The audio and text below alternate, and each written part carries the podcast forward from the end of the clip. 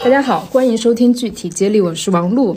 呃，今天这期节目其实算是一次临时的选题，我自己也没有想到，这个正式的第一期内容居然是我自己给自己加了一个塞。那起因是我最近其实，在极客上发了一条状态，我有讲到，我有一个非常年轻的朋友，他自己呢用三十天的时间，在小红书上做成了一个十万粉的账号，而且有百分之九十六的女大学生粉丝。那么当时就引来了非常多的朋友的关注和讨论啊。然后，而且当时很意外的是，在我的评论区一楼里边盖了一个剧场的激烈的辩论赛的一个楼，这个大家有兴趣也可以去看一下。然后我的很多朋友都会来问，呢具体是哪个账号呀？他是怎么做到的呀？账号后续又有哪些想法和计划？所以我就心想说，既然大家这么感兴趣这个话题，何不如就喊上我的这个朋友，我们两个人一起来聊聊看，然后大家也大概了解一下。那么今天的嘉宾就是周周同学。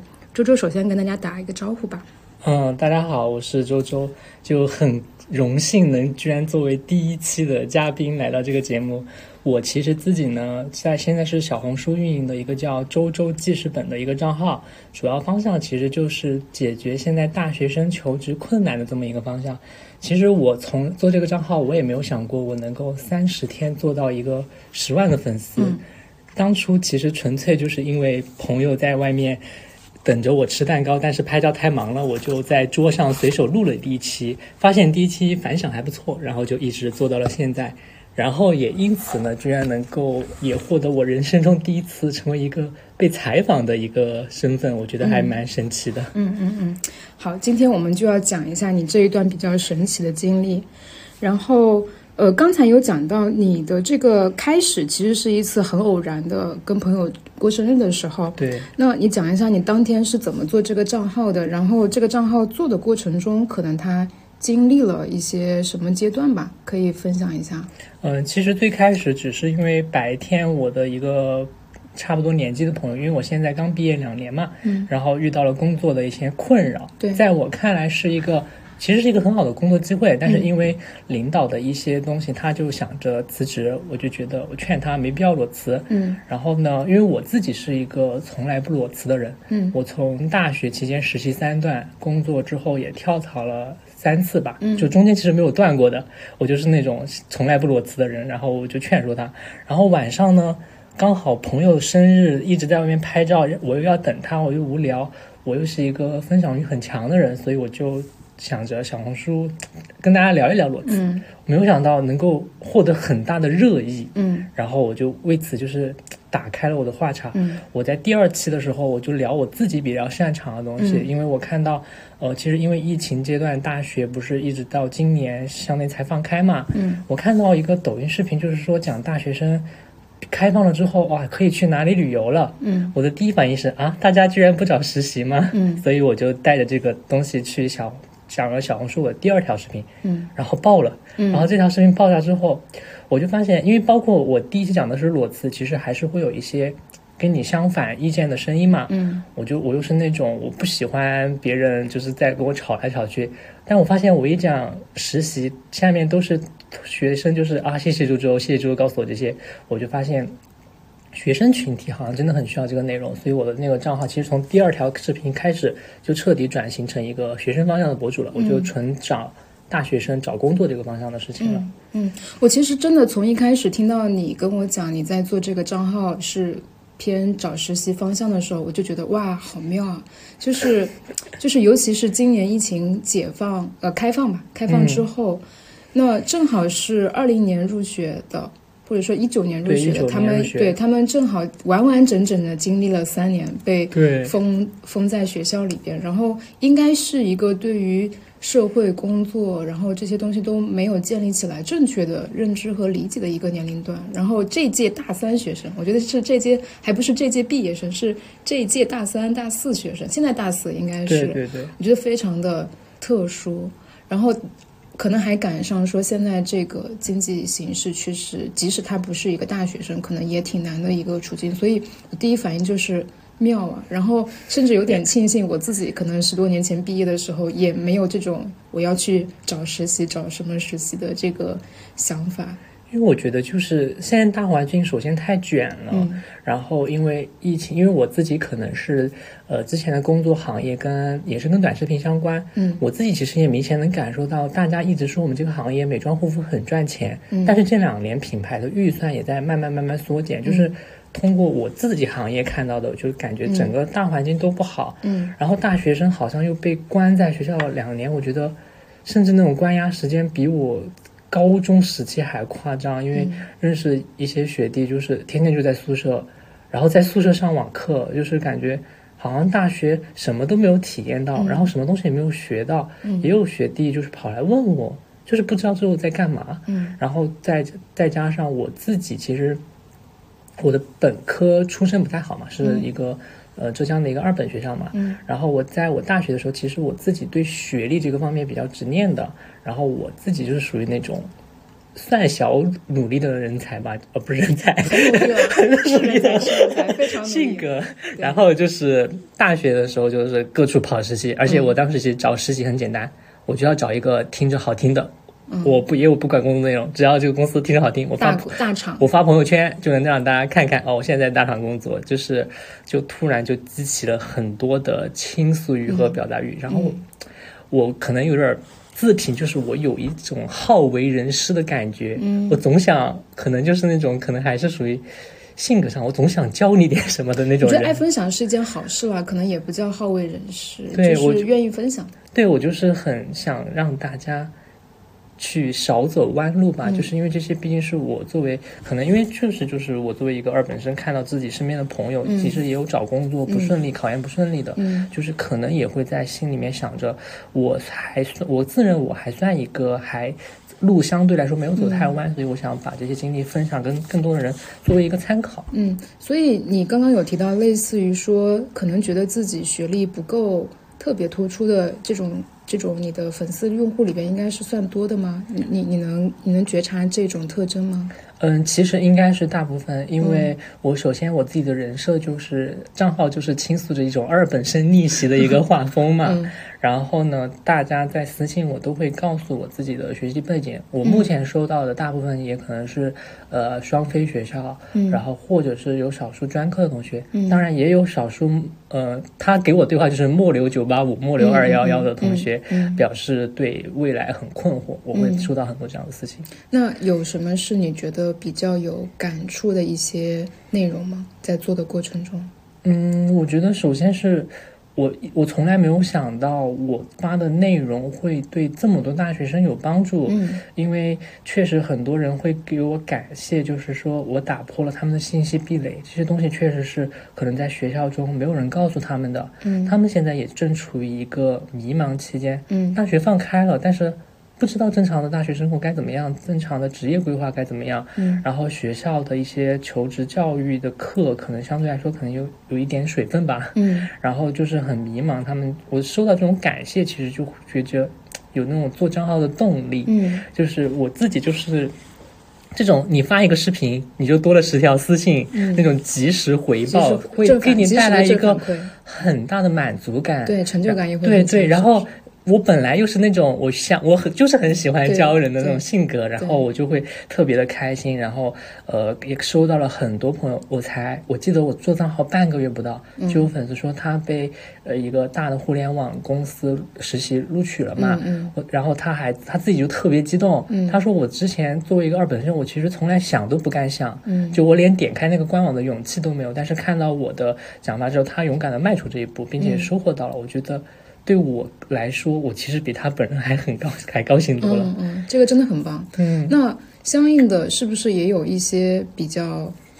嗯，怎么说，挫败的时刻会有吗？或者说让你觉得有一点失落的时刻会有吗？就、嗯就这三十天里边，不算挫败吧，嗯一个是我可能自己尝试着想走另一个方向。我刚好契机是那天去医院看医院看病，嗯然后我最近不是有个抖音叫那个小张打工仔小小张同学，哦，对他他不是很火嘛？然后我在想，哎，那我是不是也可以复刻出一期如何去医院？嗯就是我想，反正去顺手就去拍了，但是那一期反响数据反响其实比较一般，然后可能会有一点就是觉得，难道我的这个账号是不是只有做职场，大家只看职场方向的内容才会有兴趣？这个东西呢，我也是正在探索，嗯就是我现在还在尝试阶段中。嗯然后另一个属于就是我感觉我在做账号中会慢慢暴露自己的真实的脾气吧，因为嗯我觉得其实怎么说，这个账号可能还是会有一点点人设在的嘛，嗯就是我尽可能的想表达我是一个很。温柔的、很教导大家的东西，但是就是我，因为我有粉丝群嘛，对，然后群里大家问的问题是那种，就像老师上课一样，我明明讲过，我明明划重点讲过，你还要来再再问我一遍好好遍。学习，我我我的态度就是很，我我就很冲，嗯我就是那种我没有直接回答你的问题，我反问你，我不是讲过吗？嗯然后你我我不喜欢这样的伸手党，然后就是这样在一个大群里面讲过。其实我当下讲出来呢，有点后悔，嗯但是我其实没有什么太大感觉。嗯是有一个粉丝，就是我很眼熟的粉丝，嗯他大概给我写了，我目测我感觉可能是有七八百字那种小作，文他就说。而且我觉得他，人家就是写的很真诚。他开的第一段就是他刚开始开我这个号成长，他就是一个很忠实关注的粉丝，他很喜欢我。对，但是看在我在一个五百人的大群中这样子去说另一个女孩子是一个伸手党，嗯。然后他说就是可能因为我们因为他们大学生就是小白嘛，因为这个东西属于我其实是没有概念的。嗯。你跟我讲这些的东西，我没有我我可能我在跟你讲的时候，我我会默认你有、嗯。你有一个概念，嗯。我只需要给你点明其中的点，你自己上下游就能解决。嗯。但是其实很多大学生来说，他就是没有概念的。嗯。然后他就说我这样子，而且这样子这样子的表达其实并不能解决这些问题，我只是在宣泄我的脾气。我觉得我并没有真实的帮到他，嗯而且他就说希望我之后可以换一个表达方式。嗯他说我也理解，就是你明明讲过的内容，大家都在问，就是他的语气真的很诚恳，嗯就让我觉得。我好过分！我居然对一个女生这样子讲话，还是在一个五百人大群，而且其实他这一点也让我想到了我自己在现实生活中，我其实就是一个很，我觉得我是一个一个有点刻薄的人。我在我我当时把这段聊天，他给我发这信息，我截图到我的室就家里室友群，就是我们住的，我两个我一个朋友立刻敲门过来。他说的对，这两年我一直都觉得你有点这种问题，只是大家习惯了。嗯他知道我本意不坏，我就是这样的人。嗯但是他说你确实可以改变这个，因为我其实我也意识到了这个问题，就是我可能对于有些我知道的东西，我会带有一种怎么说呢，那种叫自傲的感觉吧，就是我会觉得啊，你们这个都不懂吗？嗯就是会带有这种傲气，嗯但我确实觉得。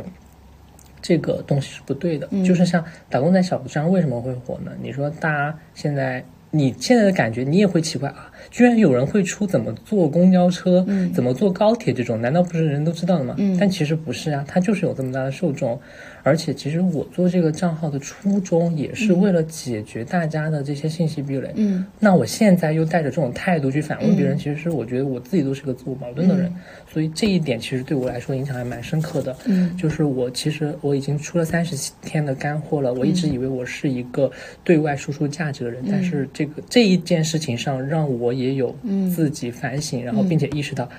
其实粉丝们，哎，我觉得讲粉丝好奇怪。你的关注者 我的关注者呢，就是也会另一方面的督促着我个人的成长吧。对，我觉得这个账号我听下来，我觉得这部分还蛮蛮蛮让我有所启发。它其实帮到了你的成长。嗯我觉得人和人的关系的奇妙之处，其实它就是相互的。对我们此时此刻做的事情，不是一个单纯的单向的表达和输出，其实做的是一种沟通。对，然后你付出的沟通，其实也得到了他们的喜欢和关注，然后他会有回馈给你的东西。对对，然后像刚才讲到，因为讲到那个打工人小张，有一点我也挺感慨的，就是当时有一个文章是采访他写他，那里边有一句话叫做“常识也是一种刚需”，就这句话其实对我触动是蛮大的。那包括说有讲到，其实我们日常有很多的沟通习惯，可能是你自己无意识、下意识里边建立起来这个习惯。对对，但它其实未必是有那么多信息都是大家共同知晓和了解的，就是我们不能对很多东西都默认为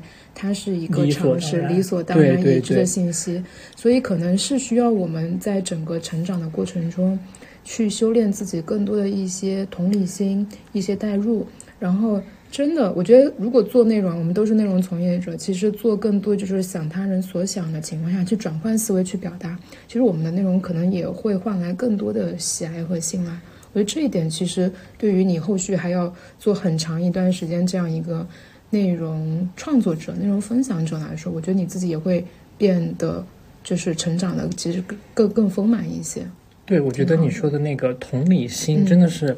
无论是我们现实生活中的就是人这样子做，嗯还是我们做内容，一定要有同理心。因为我记得我当时我那个室友也跟我说过，就是你其实可以站在对方的角度问这种问题，其实有可能就是首先你是基，你以为他已经掌握了这个基础。然后，或者是说，有没有可能其实是你自己表达的没有让对方 get 到？其实对方他肯定是无意刁难你的呀。我觉得就是你嗯他当时跟我说的是，你去可以站在对方的角度想一想，就是是不是你自己的表达也有问题，包括你自己也是那种我明明跟你讲过，你再来问我的人。所以我觉得真的嗯有同理心，对于内容创作者是一个很重要的事情，因为我觉得你。做内容创作者，你不是高高在上的，你应该是跟关注者像朋友一样，大家都是平等的相处着。我其实最怕我这个账号就是做成我像一个老师站在讲台上面鞭策大家上课，让大家对我有距离感。嗯。因为当时我说那个长私信的那个女生，她还跟我说一句话，她说你在大群里面这样子会导致别的同学看到了不敢问你了，因为他们怕被同样的我去反问、啊，嗯对。这不是讲过吗？所以我真的觉得同理心真的太重要了。然后给了我一个启发，就是我这期节目录完要给我自己拉一个听友群，我也很怕我自己东西录着录着可能就就不知道他们在关心什么，或者说想知道什么。我觉得这个应该对我也会有帮助。对，嗯，然后刚才有讲到，你现在是属于这三十天每天都更新一期吗？是这样一个更新量吗？嗯，大概频率是一周四更。一周四更。对，然后你平均要花多长时间在一条视频上？其实蛮短的，因为我觉得，首先我其实是从两年前我就开始有拍视频的这个想法了，嗯。当时也断断续续的拍过一些视频上传到 B 站那些吧，嗯。但是嗯、呃所以说面对镜头来说，这两年慢慢有所成长，所以说我不会，我镜头口播能力我觉得还行，嗯。然后脚本方面可能我现在也一般不怎么写逐字脚本，嗯。我可能就二十分钟想想看我这期大概讲什么大纲，我列一个嗯。大纲在那儿。我拍完的话，我可能十分钟内拍完，二十分钟写脚本，十分钟拍完。然后我的剪辑都是我在上下班的地铁，地铁上面把它剪好，然后就可以放了。因为我现在的呃成片其实很简单，嗯它没有任何音效 BGM，我也没有加什么特地的花字强调，它就是我说话人声把它剪干净，嗯然后配上一个最基础的字幕，然后就完事儿了。所以嗯目前这个时间对我来说其实占的蛮少的。那有一个问题我要问一下啊，就是其实我我我包括是这两天也好，还是之前也好，我知道这种相似类型的教学生们找实习、找工作的账号其实不在少数。嗯，嗯，然后你觉得你自己的账号跟他们比起来差别是什么？我觉得，因为他们可能有的增长也挺快的，但有的其实不太起得来。就是你你自己会觉得这里边你可能更有差异性的地方是什么？其实确实大学生求职账号类型特别多，包括我其实也是看到一个万赞的一个图文笔记，嗯，笔记。我当时都记得那个图片是一个抖音的评论，说什么啊，还有那个失业的同学不知道你可以向政府什么申请什么岗位这种，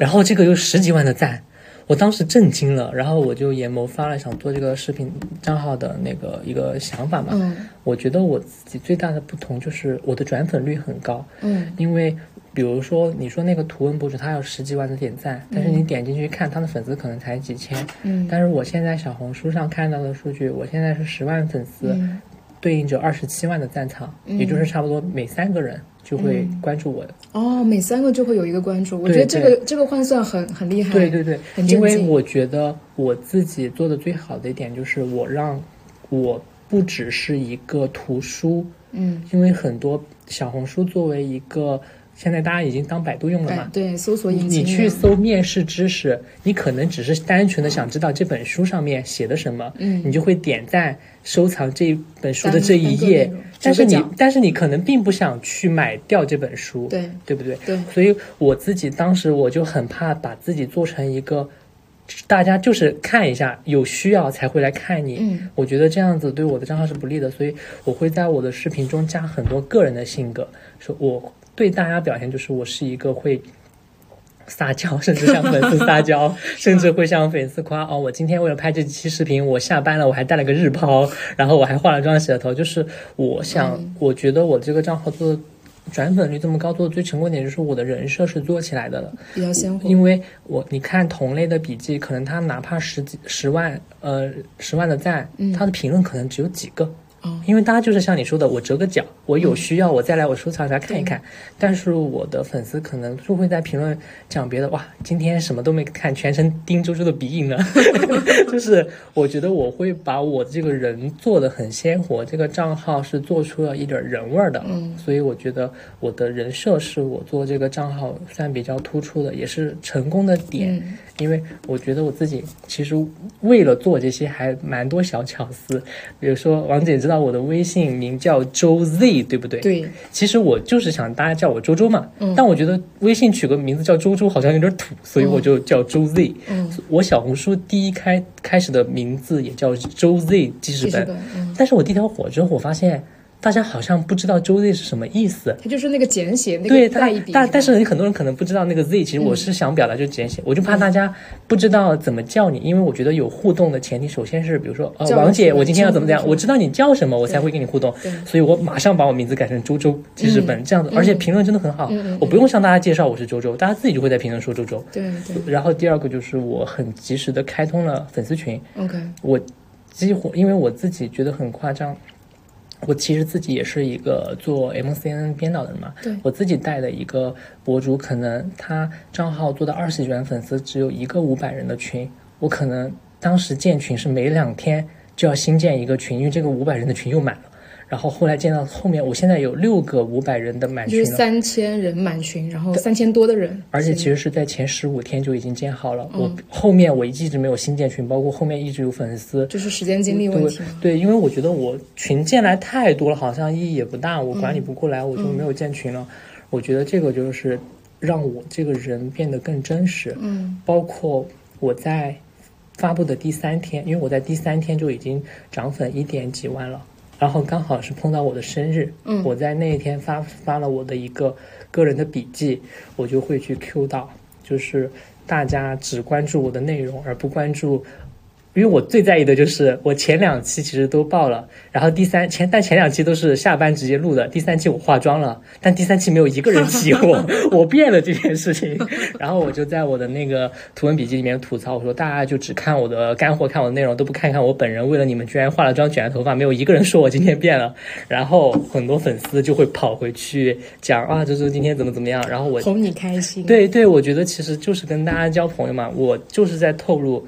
我是一个像大家可能比较傲娇的小姐妹这样子，我觉得这样子会拉近大家的距离，包括我现在的视频，可能大家。哪怕可能没有什么评论，没有什么可能，比如说这一期干货对你来说没有太大的价值，你已经知道了，但是你会留个啊，叔叔今天妆还蛮好看的，就是这样子。我觉得对于我的账号的整个一个互动率也是有大大提高的。挺好的，你你后面就可以走走一点点美妆的内容，大家也不觉得违和。我觉得这很自然，就是它不会硬硬转型、硬尬什么之类的，然后又有干货又有生活。其实主要还是你这个个人在。这个内容里边是非常鲜活的，大家能感受这些细节。因为我觉得，其实你现在去搜呃什么账号运营，大家第一件事情告诉你，你这个账号一定要做垂直领域。对，我觉得这两年大家为了做这个垂直领域，真的。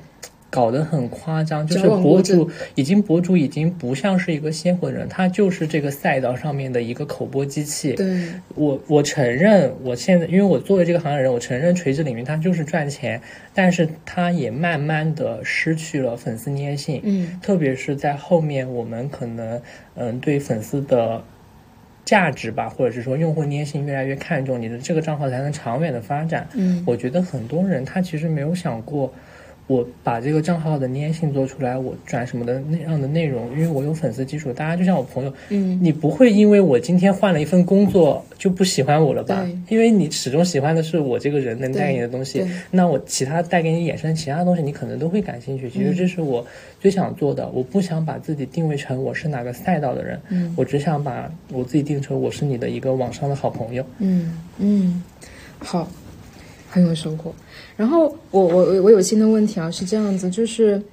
你的粉丝有百分之九十六的女大学生粉，对。那么请问男大学生都去哪里了？我其实我一开始也很困惑，我打开小红书后台百分之九十，而且百分之九十六的女粉，然后那个年龄段十八到二十二岁，就对全是正正正正好那个精准百分之四的男粉。然后后来我我其实也在小红书问过这个问题，嗯我说我这里是美甲店吗？然后但是我后面是结合，因为我早些年间在也没有早些年，就两年前在 B 站也出过自己一个小爆款嘛，对有十万播放。对，因为 B 站可能男性用户比较多，嗯其实一大半的讨论都是不太友善的讨论，嗯。然后也很多会觉得你的观点，比如说我向你介绍，我说你要去实习，你要怎么怎么样努力，他不认同，他就会来反驳你，跟你吵。嗯。但是我觉得在小红书这个平台上面，首先是这个平台平台女性就比较多嘛，嗯。然后女生的话，她相对来说，她就是愿意去获得跟自己认识到相悖的东西，他觉得我提升，她觉得对，他觉得这是他的知识增量。嗯但是可能大环境下，男生就是想跟你反驳，嗯他就是想跟你去反驳。嗯而且我觉得，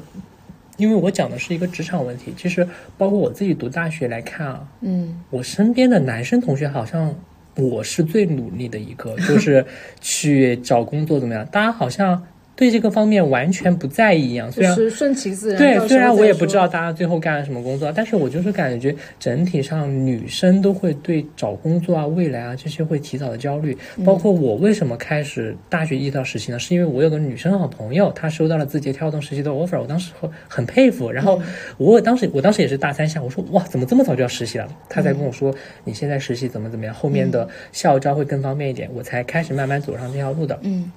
我觉得其实还有一个就是大环境下吧，嗯。我觉得大环境下对女生工作职场的要求其实会比男生高很多。对，因为我们大家一直口中都说的是，呃，男生好像越老越值钱，什么三 三四十岁才是男人世风的顶峰期什么，这都末期什么话少年穷。这都什么话？我觉得末期少年穷，末期中年穷。末期老年穷。是，但是女生呢，好像你听到最多就是你一定要在一个，你有一个什么婚龄，你什么，你后面什么会生孩子，你会照顾家庭，对对好像女生的年龄是，好像女生就是他的那个工作的那个年龄就是会往前推，因为后面你得忙家庭，你得忙孩子，嗯嗯所以大家会被这样，我觉得是一个很糟粕的一个观念所潜移默化的影响吧。嗯你就是觉得。哇！我现在如果没有工作的话，我到时候结婚生孩子怎么办？嗯到时候我是一个呃未，就是一个已婚未育，企业会不会不要我？就是我觉得大家就会有这样的焦虑更。多的被一些没有到来的这个时间节奏推着往前跑。对，因为我觉得其实大家的，包括一些家庭的教育，其实也是这样子的嘛，嗯就是你可能。哦，三四十岁你就要回归家庭了，你就要辅佐你的丈夫完成他事业。我觉得这种大家或多或少都会被这种观念所影响，嗯所以我觉得女生在求职这个事情上思想会比男生成熟一点。嗯包括我觉得男生，就是怎么说呢？我自己做视频下来，我收到最多的私信是问、嗯我二本生无经验无实习，我敢能不能公司会不会要我？就是大家的。配得感很低，包括我哪怕收到喜悦的人，第一句话是我以前从来没有想过这家公司会要我，嗯我从来没有想到我这么低的学历会被他们看上。我觉得就是大家总觉得自己不够好。嗯我觉得我当时我其实有讲过类似的选题，我就是说，对于男生来说，这个岗位要求如果只有百分之一贴合，他就会想哇稳了。但是女生看这个岗位岗位百分之八十，其实她符合了，因为我们。作为职场人才知道，没有人可能百分百符合你的岗位要求的。对但是女生会觉得剩下百分之二十，我好像没有达到这个标准，那公司会不会不要我啊？她就会陷入到这种焦虑中，对她就压根儿不敢去迈出那一步。是，我觉得所以我觉得这个就是男生跟女生之间最大的观点。我觉得女生其实特别是我，所以我一直告诉我的女生关注者，我们找工作一定要放掉你的。一些基本的道德要求，其实很多女生也是担心这件事情做的不够好，给公司添麻烦，所以她不敢求职。男生无所谓啊，我就是能能能胜任，就是会有那种天然的自信。所以我一直跟我的粉丝就是女性关注者，就是说，你们一定要抛下你们的道德感，以及你们的不要太自卑了。就是大家一定要自信、大胆的去投你想投递的公司的岗位。就是机会，首先的。前提是你敢勇敢的迈出那一步。嗯嗯嗯，对。哎，你讲到有一点，我我觉得我我可能蛮蛮有蛮有想说的话的，因为呃，我每年可能就是陆续会进来一些呃比较年轻的新的同事小伙伴进来，然后我就会发现，大家即使已经来到这里工作了之后，他都有很强的工作负担，就是像你讲的，很怕给人添麻烦。嗯，然后。尤其是女女生同学，她有非常强的“我能行，我一定可以”这个事情，我要靠自己。嗯，我我但凡不不是靠自己解决，就是给所有的同事添麻烦。嗯，然后我就会不胜任这个工作，然后我就会丢掉这个工作，那种负担感会很强。我其实，呃，烧过了，我带团队烧过了几年之后，就会去更早的去发现他们身上这种倾向性。然后跟他们沟通，让他们一定要学一件事情，是学会不要怕麻烦别人，学会提出，呃，学学会提出我需要帮助的这种需求，对对，学会去用这种沟通的方式让